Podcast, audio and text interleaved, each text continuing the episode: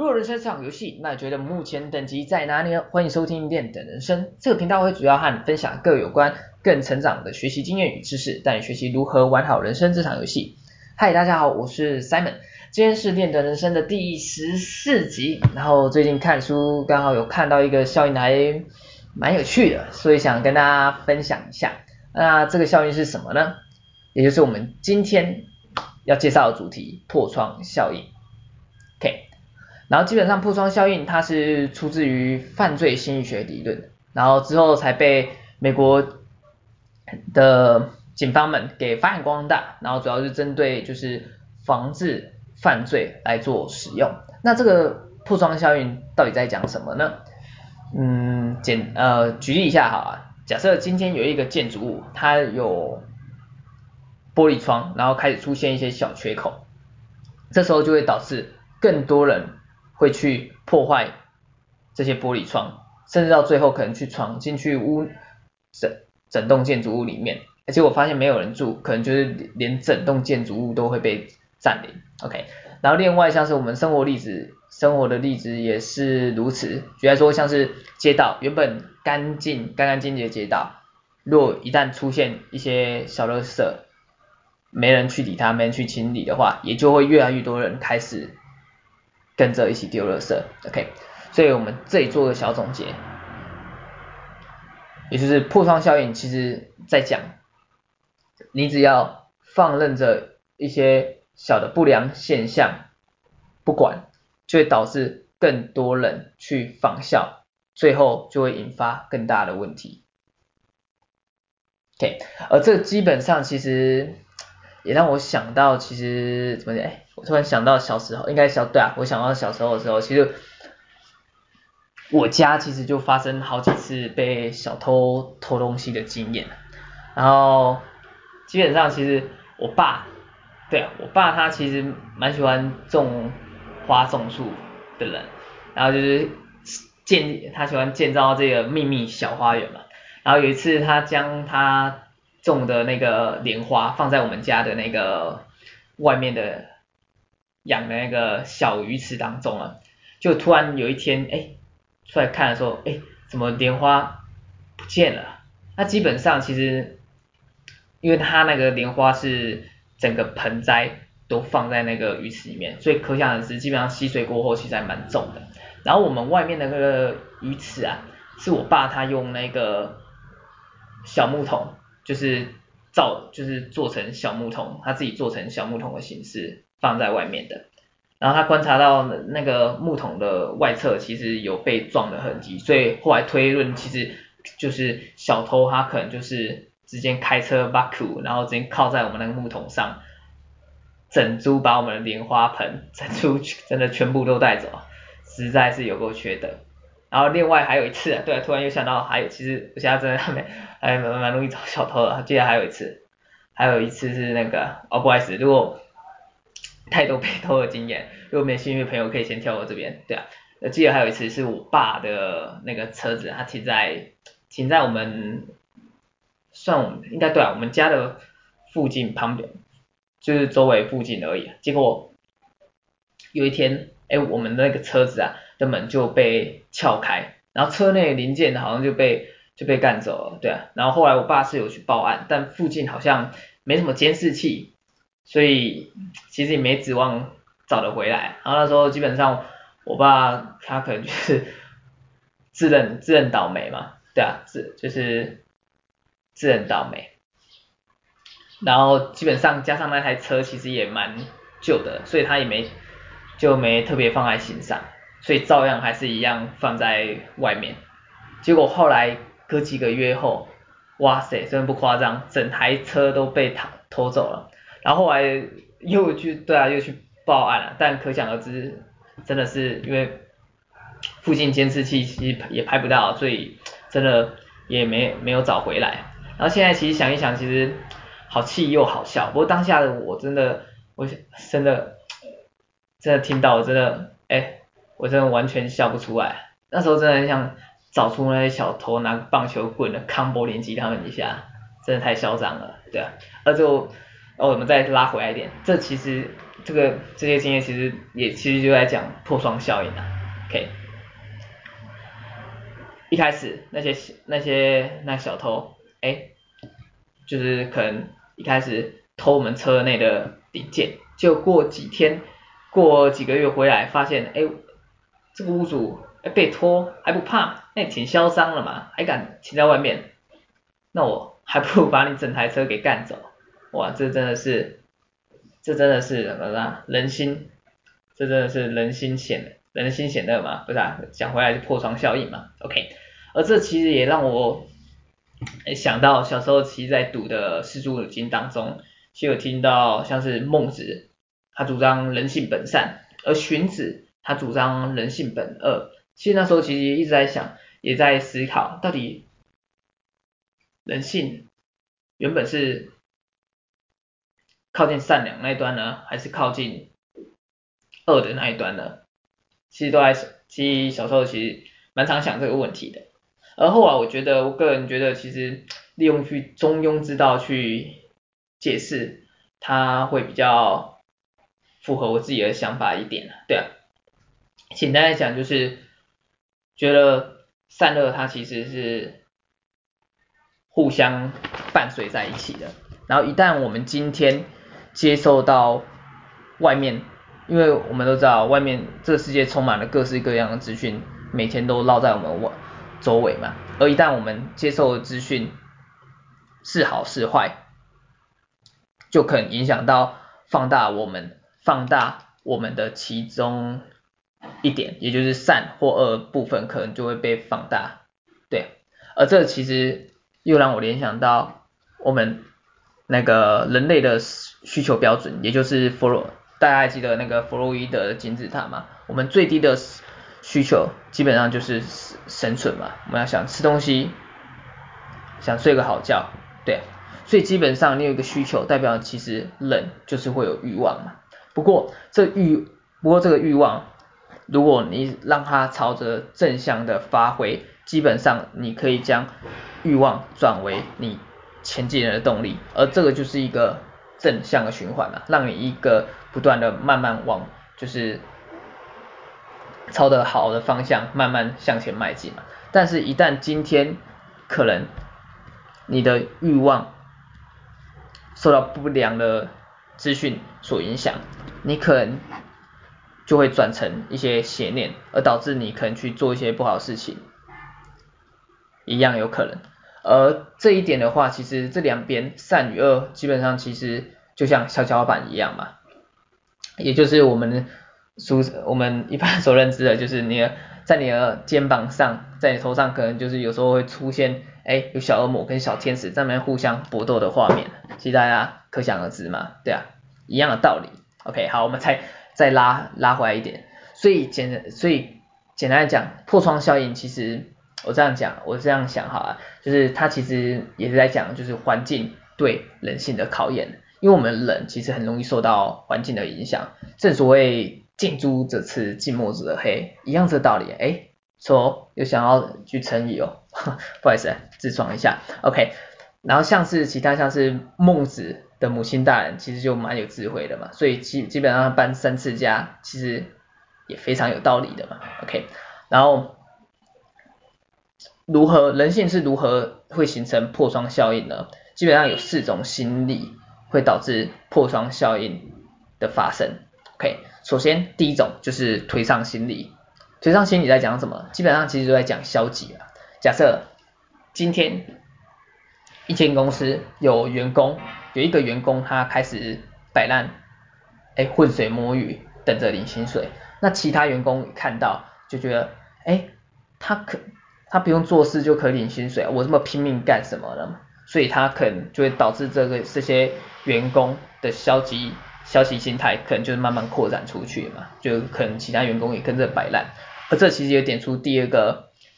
心心理方面，也就是从众心理嘛。简单来说就是别人可以，为什么不行？就盲目开始盲目跟从了嘛。OK。然后第三个心理形成的部分是弃旧心理，简单来说就是有东西破旧，反正没人去 care，那就这样继续下去嘛。就是像我们刚才一开始举举的那个例子，也就是丢就是街道上丢垃圾嘛，只要垃圾没人管，那可能就会越来越多人开始跟着随意乱丢垃圾。然后第四点，再就是投机心理嘛，有机简单讲就是有机可乘，有利益的时候就算哎可能不太正确，可能这时候就是有些人就会抱成一些侥幸的心态去做，反正别人就如同再搭配其他从众心嘛，反正别人做哎那我也做一下好啊。如果被我捡到，那就就捡到。有些人可能就会抱持这种侥幸的心态，因此就会让整个破窗效应，因此就是慢慢的发发展的更为猖獗，对啊，而导致破窗效应的形成嘛，一样的道理。然后这个破窗效应啊，基本上其实也让应该，我觉得其实也点出两个道理，简单讲就是第一个。你一旦遇到小问题出现的时候，你要懂得去及时补救，不要等它变成大问题、大事件的时候才开始抢救，因为那时候你只会要需要，你只你只需要更需要花费一些心力，更需要花费额外的体力，才可以解决这个问题。这简单来讲就是自找麻烦嘛。然后另外一个道理，简单来讲其实就是未雨绸缪啊，你要懂得。规划保障，去预防一些突如其来的危机，去做一个提前预防的动作。而这也让我联想到，也就是居安思危的道理嘛。你今天在一个安逸的环境下久了，你要随时注意到，哎，是不是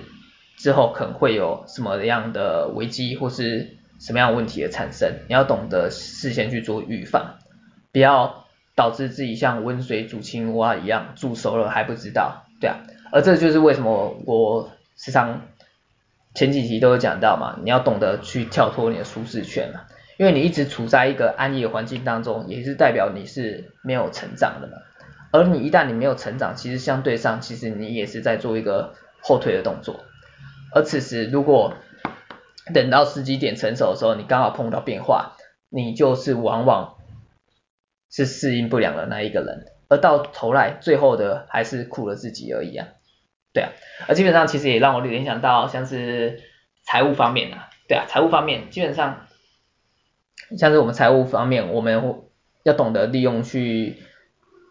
做保险的规划，去帮助我们控管一些突如其来的风险嘛。这个我在那个哪一集啊？我记得十大哦，对，十大理财观念那一集有有提倡过保险的重要性。OK，然后其他的相关的联想，我觉得其实像破窗效应，基本上其实也可以应用在像是我们的学习成长方面，或是习惯养成方面。举例说，像是我们今天新年新新希望啊，有些人可能又定了新的学习目标，像是哎今年一定要学好英文，对。但是随着他的哎计划开始执行，行动开始执行的时候。有可能有一天他就觉得，哎，好累，我前面这么拼啊，想说今天也蛮累的，工作工作回来蛮累的，想说休息一下呗。而这时候就出现一个问题啊，你的所谓的休息一下，可能就会出，往往会造成你这个产生你的学习计划产生破口的地方。简单讲就是你可能就觉得，哎，一天没有学习。哦，耍废一下，哦，明天再认真努力开始学习也是没关系啊。那这个就会造成你可能就会那一次小耍废之后，你可能就会耍更多的废啊，就会开始一直耍废了，对啊。所以基本上你运用在习惯学习之上，我觉得如果你想要一直保持着哎一直学习的动力与正确的心态的话，你就需要一个观念，也就是。今天就算再累，时间就算不够，学那么一点也好，这会让你继续一直保有一个持续学习的动力嘛。其实就像看书一样的道理嘛。假设你今天真的很累，完全或者完全没有看书的的动力的话，我觉得你可以拿出你的计时器和手机啊，计时一下，就是给自己五分钟的时间。如果你觉得五分钟还太长的话，你就可以三分钟、一分钟，甚至三十秒也好，就定个时间，然后就是哎，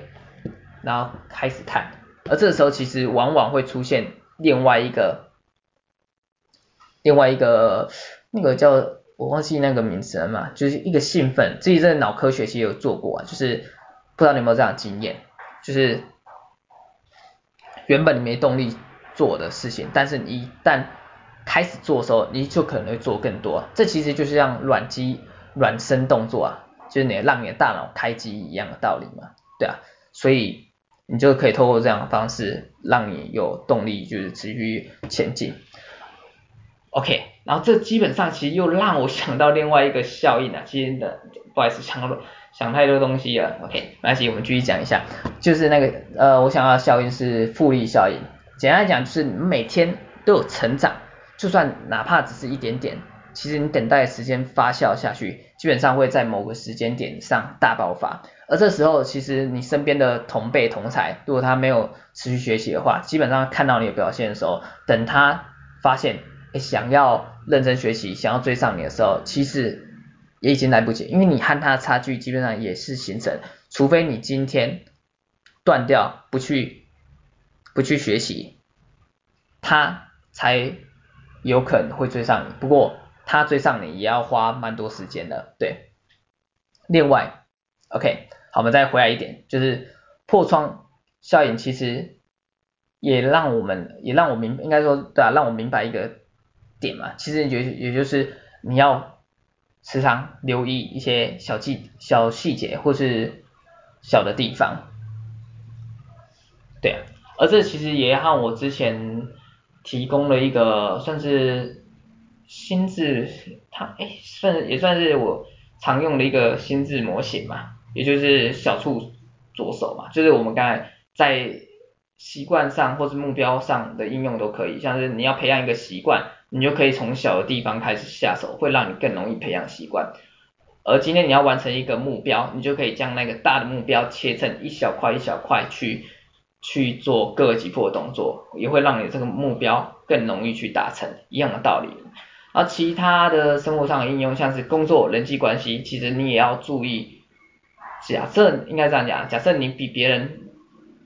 多留意小细节，比别人